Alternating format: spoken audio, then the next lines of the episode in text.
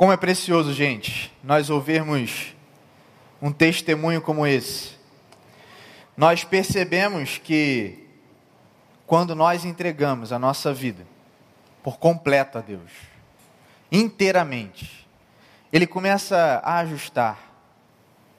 Algumas coisas demandam um processo. Um processo talvez um pouco além do que você esperava. E nessa noite eu quero te convidar após esse testemunho, a não deixar de lado o processo que Deus tem para a sua vida. Faça parte de um grupo de partilha. Se você necessita de ajuda, além do grupo, procure um dos nossos pastores. Procure a gente do time pastoral, para que a gente possa caminhar junto com você. E no teu coração, eu quero te trazer a memória de que só o Senhor só o Senhor pode trazer solução para a sua vida. É Ele que também organizou esse ambiente, a igreja. Que eu sou apaixonado por isso, gente. São pessoas, uma, umas cuidando das outras, manifestando o amor dele, um com os outros, o cuidado dele, um com os outros. Só Ele pode fazer isso. Só Ele pode cuidar da tua vida no mais íntimo do seu ser. Só Ele pode te transformar daquilo que estava morto na sua vida. Ele pode trazer vida. Aquilo que você achava que não ia ter mais jeito. Ele fala: Eu posso trazer a existência. É esse Senhor que tem governado a nossa vida, da minha família. E hoje eu preciso eu preciso compartilhar com vocês aquilo que Deus ministrou no meu coração ao longo desse tempo para compartilhar essa mensagem. E hoje eu quero te convidar a ter um novo olhar. Um novo olhar para a vontade de Deus, sobre a vontade dele. E talvez até um novo olhar sobre os desejos que andam rondando o seu coração. Eu quero te convidar a abrir a palavra de Deus lá em Marcos, capítulo 10 versículo 35.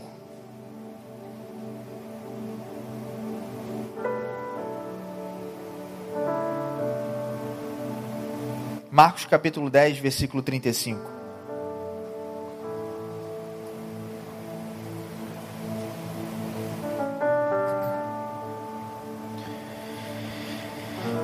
A palavra de Deus diz assim: Nisso Tiago e João, filhos de Zebedeu, aproximaram-se dele e disseram: Mestre, queremos que nos faça o que vamos te pedir. O que vocês querem que eu faça? perguntou ele. Eles responderam: Permite que na tua glória nos assentemos à tua direita e o outro à tua esquerda. Disse-lhe Jesus: Vocês não sabem o que vocês estão pedindo. Podem vocês beber do cálice que eu estou bebendo, ou ser batizados com o batismo com que eu estou sendo batizado? Podemos, responderam eles. Jesus lhes disse: Vocês beberão o cálice que eu estou bebendo e serão batizados com o batismo com que eu estou sendo batizado. Mas o assentar-se à minha direita e à minha esquerda não cabe a mim conceder. Esses lugares pertencem àqueles para quem foram preparados. Quando os outros dez ouviram essas coisas, ficaram indignados com Tiago e João. Jesus os chamou e disse: Vocês sabem que aqueles que são considerados governantes das nações as dominam e as pessoas importantes exercem poder sobre elas. Não será assim entre vocês. Ao contrário, quem quiser tornar-se importante entre vocês deverá ser servo. E quem quiser ser o primeiro deverá ser escravo de todos. Pois nem mesmo o filho do homem veio para ser servido, mas para servir e dar a sua vida em resgate por muitos.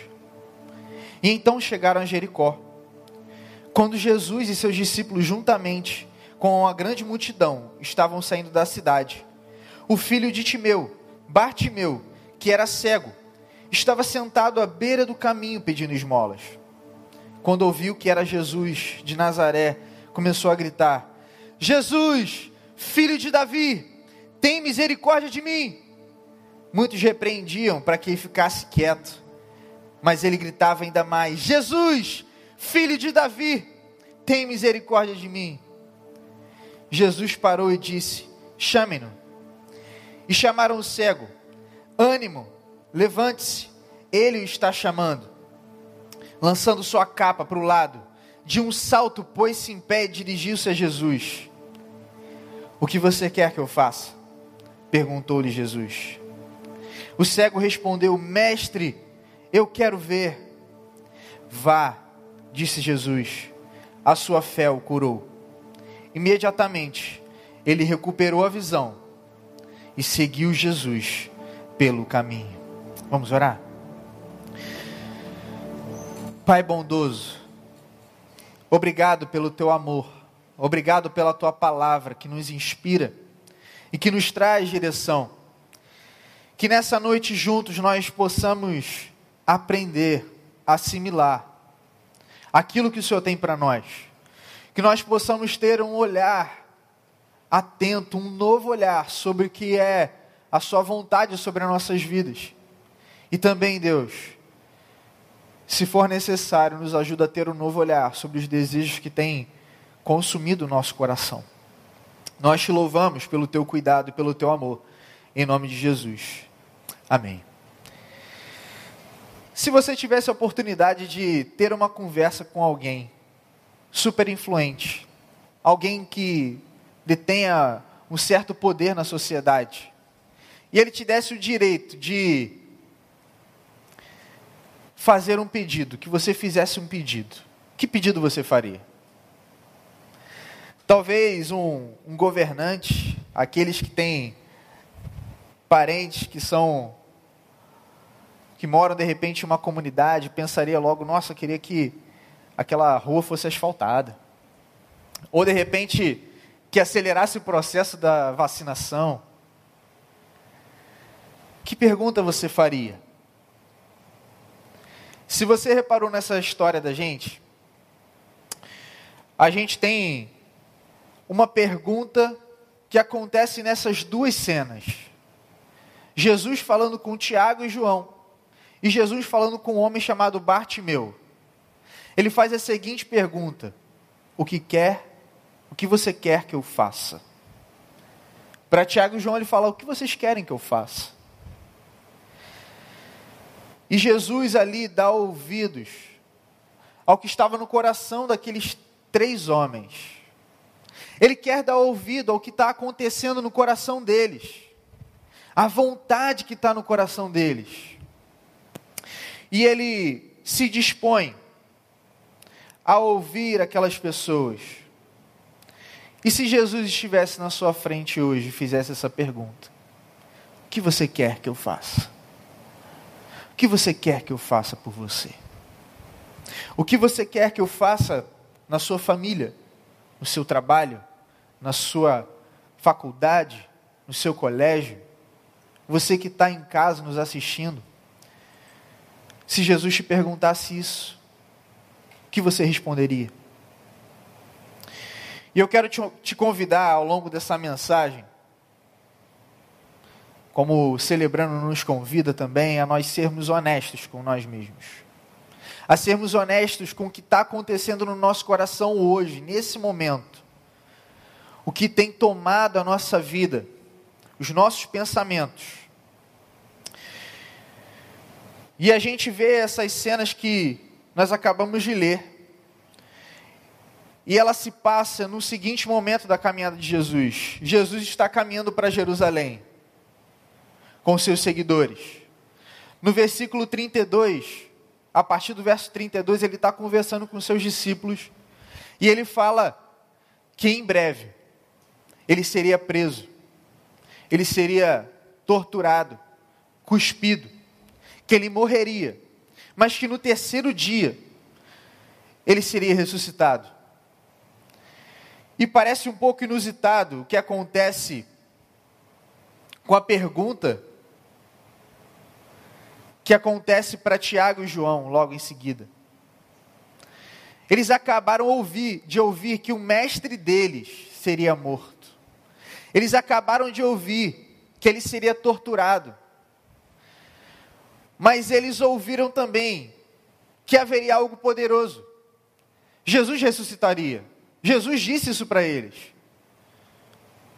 Só que, numa visão um tanto egoísta, um pouco de querer sair na frente do outro, Tiago e João se antecipam e têm uma conversa com Jesus e falam assim: Senhor, considera o meu pedido.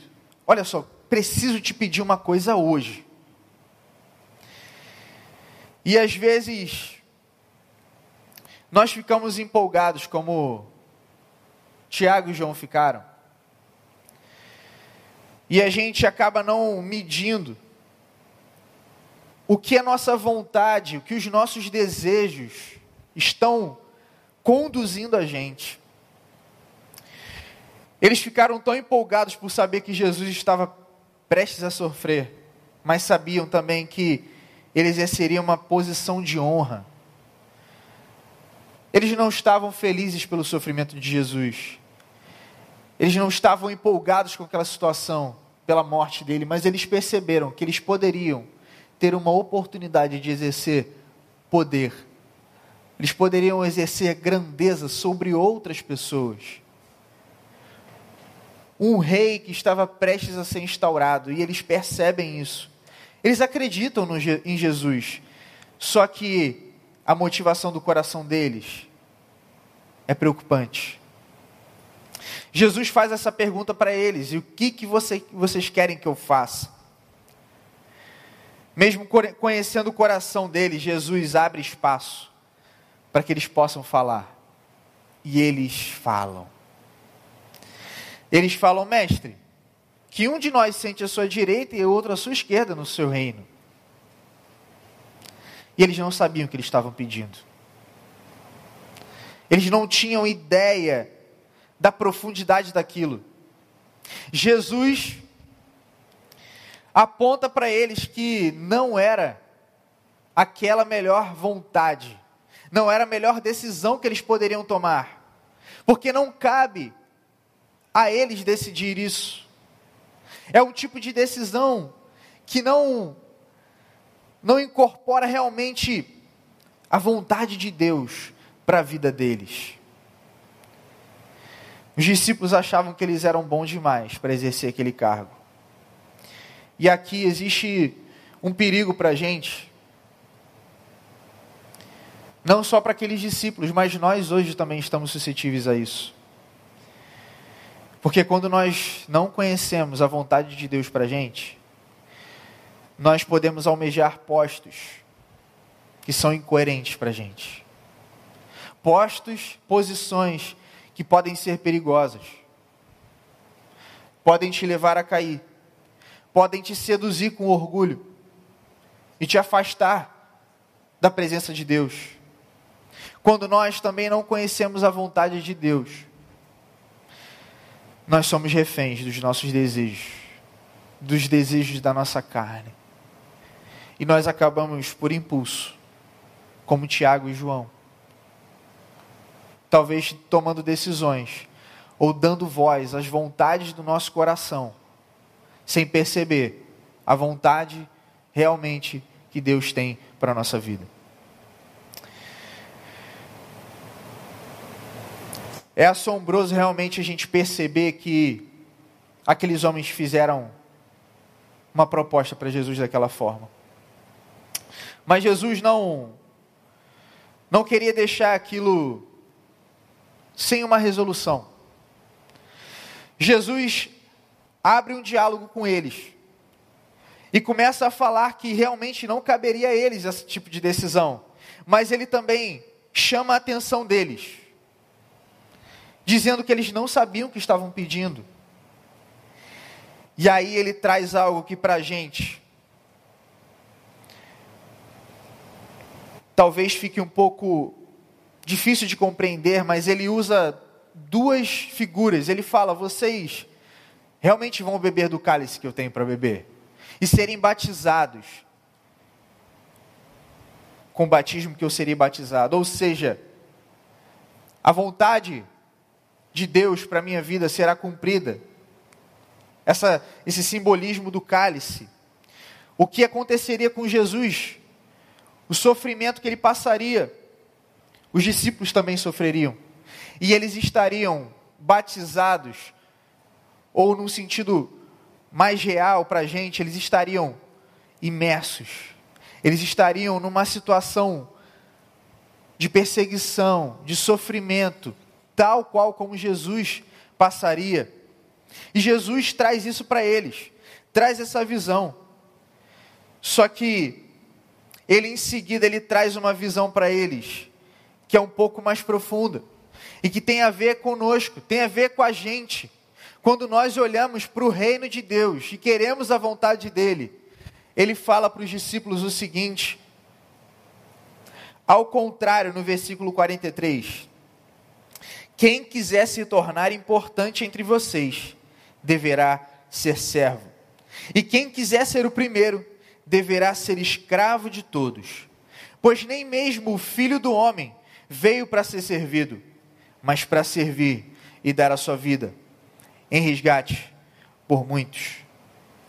E aqui eu quero te convidar a olhar para a sua vida e perceber o que talvez possa estar te impedindo de ter uma visão como Jesus está falando com esses discípulos.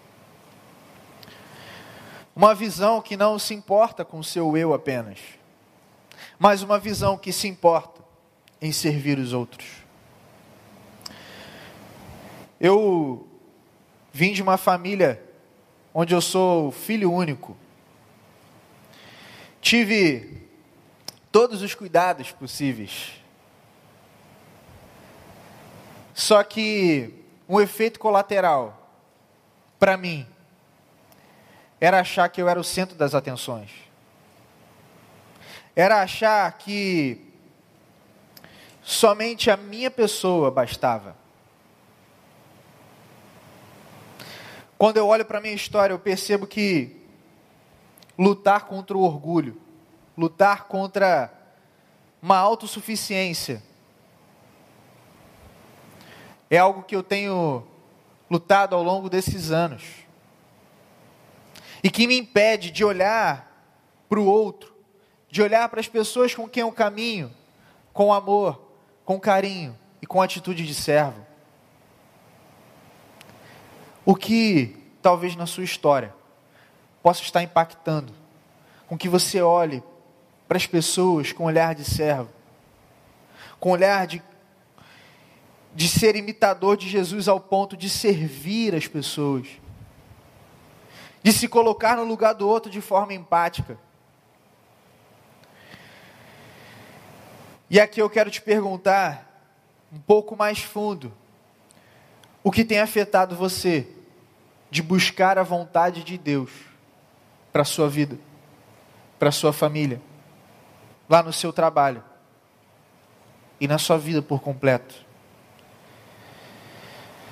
Nós precisamos admitir, gente, igreja querida, nós precisamos admitir as nossas falhas, nós precisamos admitir quanto às vezes nós somos egoístas. Quanto às vezes nós tendemos a deixar o outro de lado.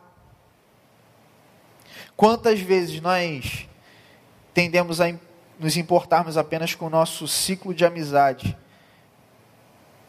e não extrapolamos em amar os outros e fazer com que a vontade de Deus seja conhecida na vida de outras pessoas o que pode estar afetando a sua visão e a sua o seu olhar para perceber a vontade de Deus?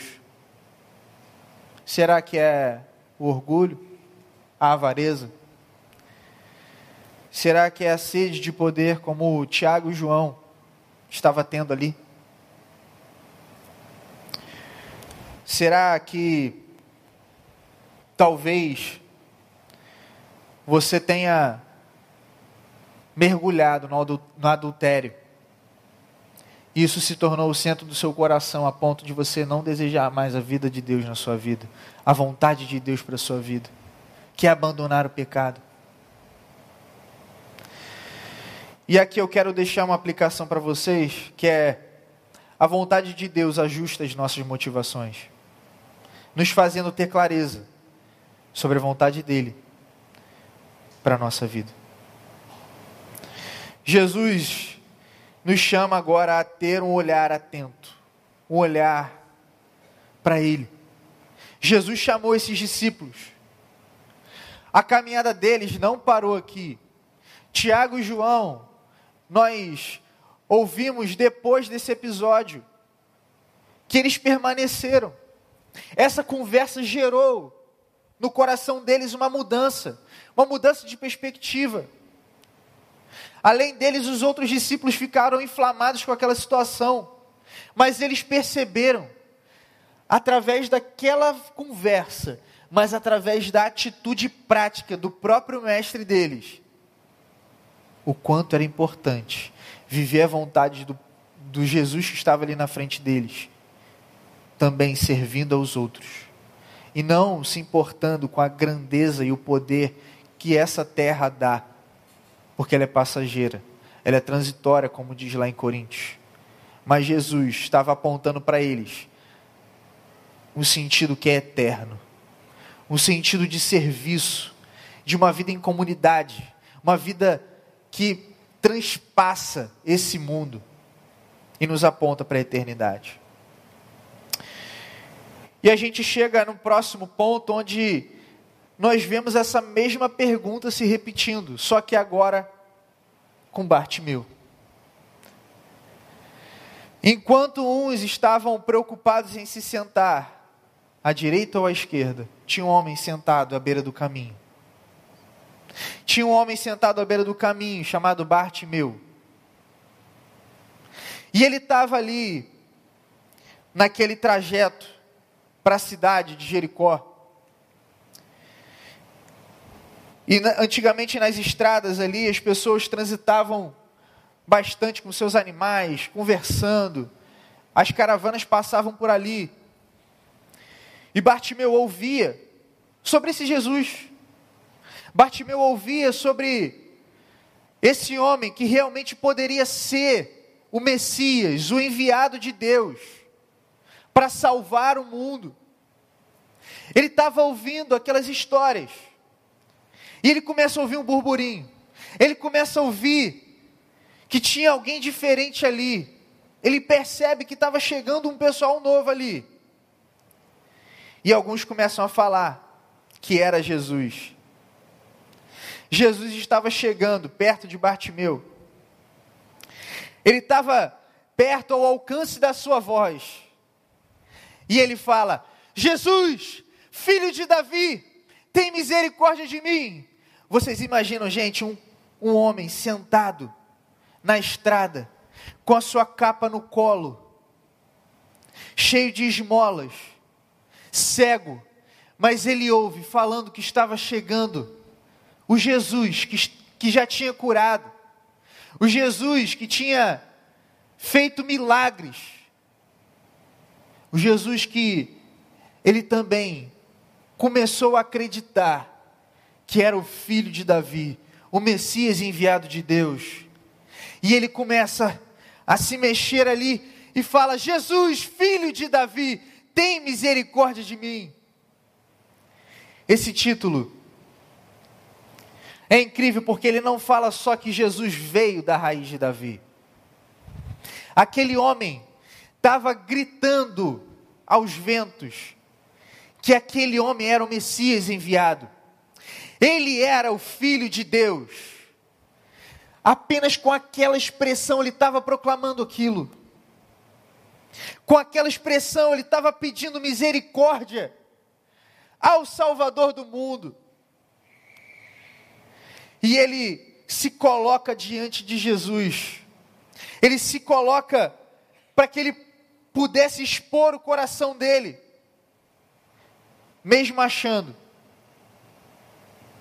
mesmo aliás com todas as pessoas falando à sua volta, e talvez não dando uma devida oportunidade para que ele falasse.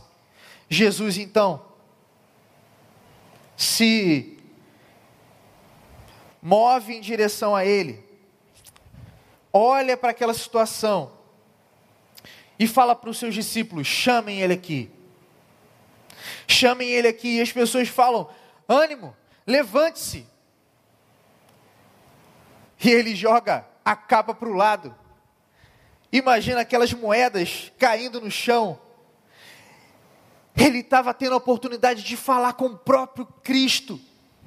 E ele levanta, chega perto de Jesus. E Jesus faz a mesma pergunta que fez para Tiago e João. Agora para Bartimeu. E ele fala assim: O que você quer que eu faça? Qual é a vontade do seu coração? Qual é a vontade do seu coração hoje, meu irmão, minha irmã? E aí Jesus não se põe alheio à vida daquele cego. Ele poderia ter seguido em frente. Aliás, ele já sabia que morreria. Ele estava indo como se fosse para o matadouro. Mas não. O nosso Deus, o Jesus que morreu por mim e por você, ele não se deixa tomar pelas emoções a ponto de deixar que aquele homem ficasse sem ser ouvido.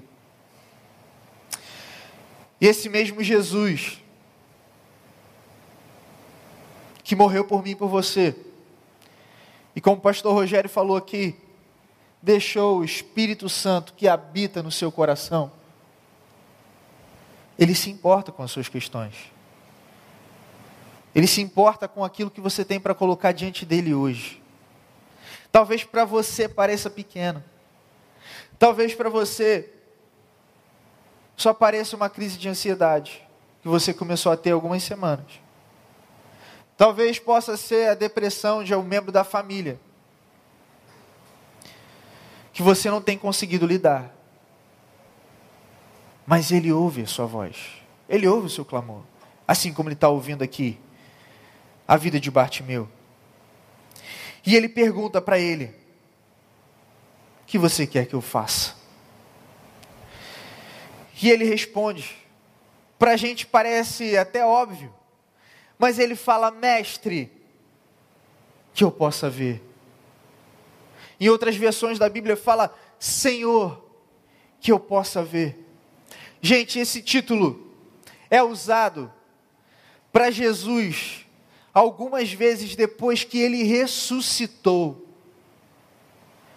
É tão profundo a visão que Bartimeu tinha de Jesus, é tão profunda essa visão, que nos ensina, nos ensina que existe um Senhor que governa a nossa vida, que governa a história, que se importa com a gente nos mínimos detalhes. E Ele está dizendo ali, Mestre, Senhor, eu quero ver.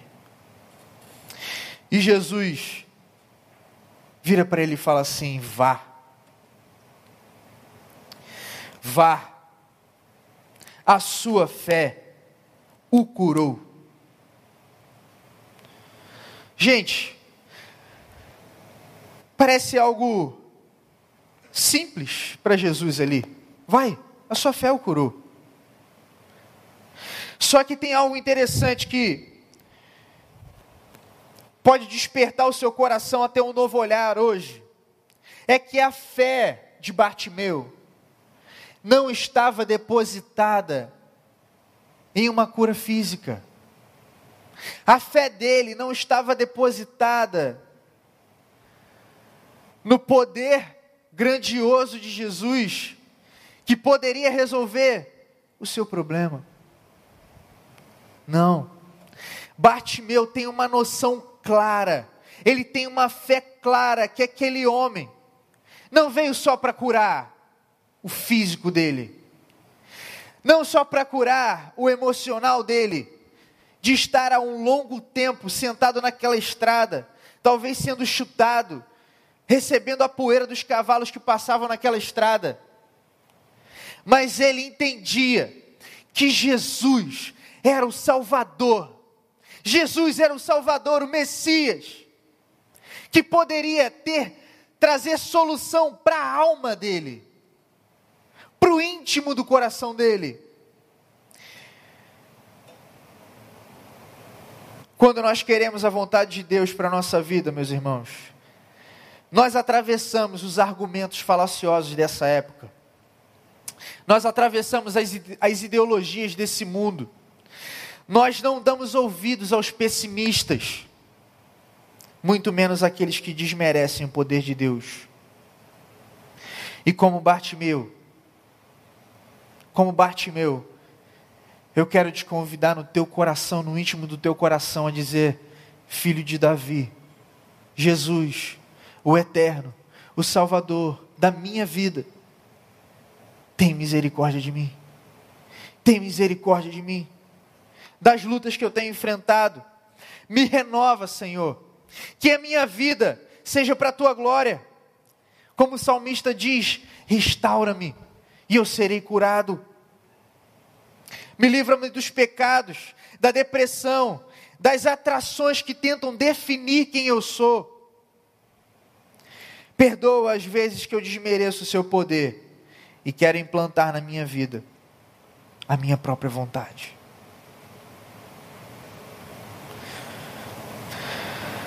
O pedido de Bartimeu tinha essa fé implícita de que Jesus era o Filho de Deus, de que Jesus governava tudo, inclusive poderia curar a sua cegueira. Mas Jesus disse a ele: Vá, a sua fé o curou. Bartimeu poderia ter muito bem recebido a sua solução, a solução para o seu problema, abraçado a sua capa e ter ido procurar talvez uma residência dentro da cidade, talvez um trabalho. Mas quando ele recupera a visão, ele não é apenas restaurado da sua cegueira física, mas os olhos espirituais, as trevas densas que habitavam na alma daquele homem, são extraídas e ele consegue olhar ali para os olhos de Jesus e tomar uma decisão de submeter a vontade dele à vontade do Mestre e segui-lo a ponto de entrar ali com ele em Jerusalém, onde o próprio Jesus seria morto. A fé de Bartimeu não era apenas para que ele fosse curado da sua visão, mas ele acreditava realmente que Jesus era o Messias. E aqui eu quero deixar para vocês, irmãos, que muito mais que algo físico ou terreno, quando temos uma fé em Cristo, nós temos alegria em submeter a Ele toda a nossa vida, as nossas necessidades, as nossas fragilidades e as nossas vontades. Jesus nos chama a reconhecer, a compreender nessa noite que a vontade dEle é a melhor para a nossa vida ela custa caro, gente. Ela custa a nossa vida inteira. Só que não existe outra vontade. Não existe outro e quem nós podemos ter salvação. Não existe outra pessoa que pode suprir as necessidades do nosso coração.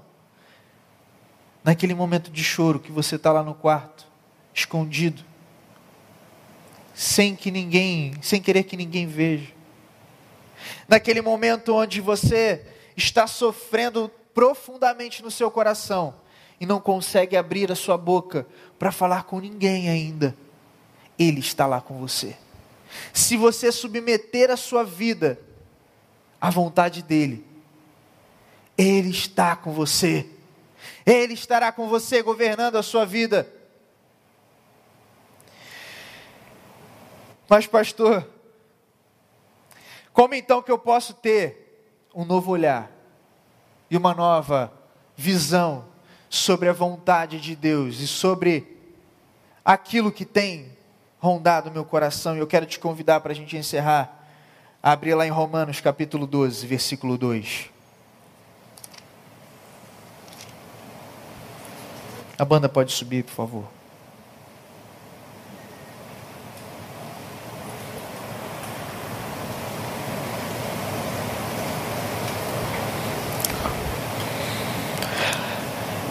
Romanos 12, capítulo 2 diz assim: Não se amoldem ao padrão deste mundo, mas transformem-se pela renovação da sua mente, para que sejam capazes de experimentar e comprovar a boa, agradável e perfeita vontade de Deus.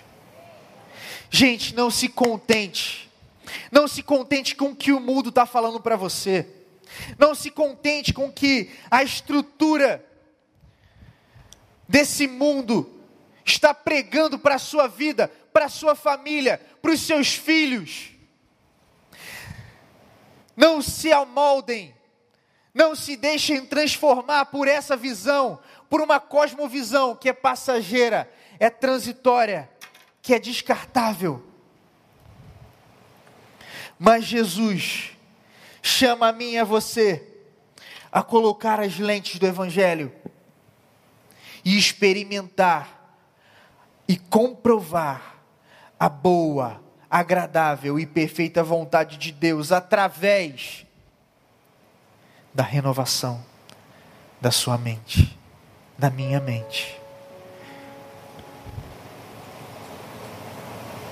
O nosso Jesus se importa. O nosso Jesus não nos abandona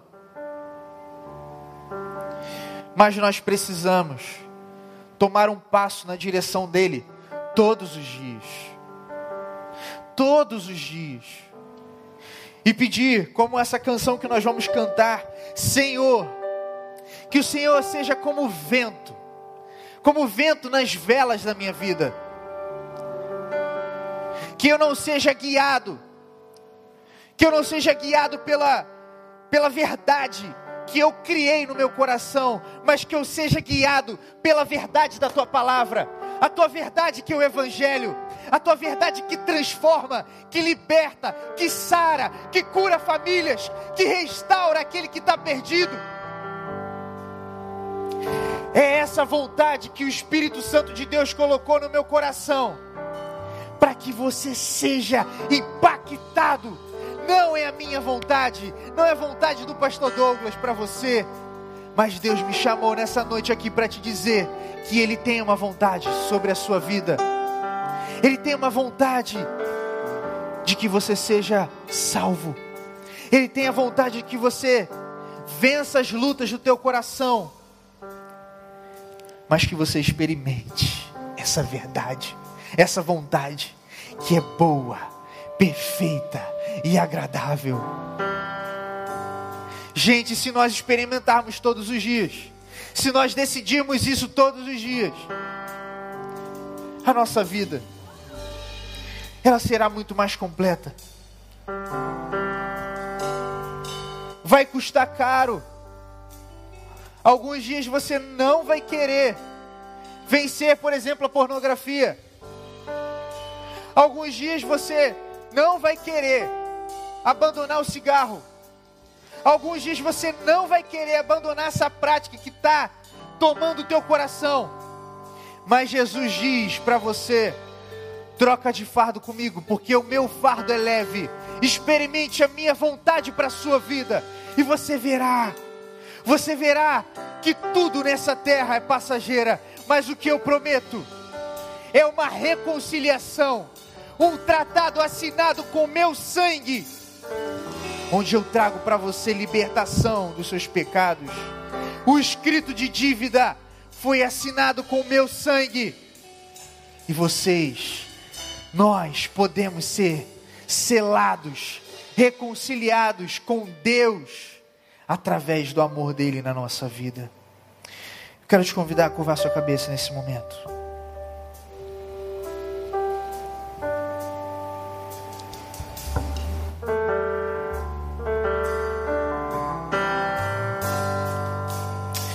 Enquanto nós estivermos cantando essa canção,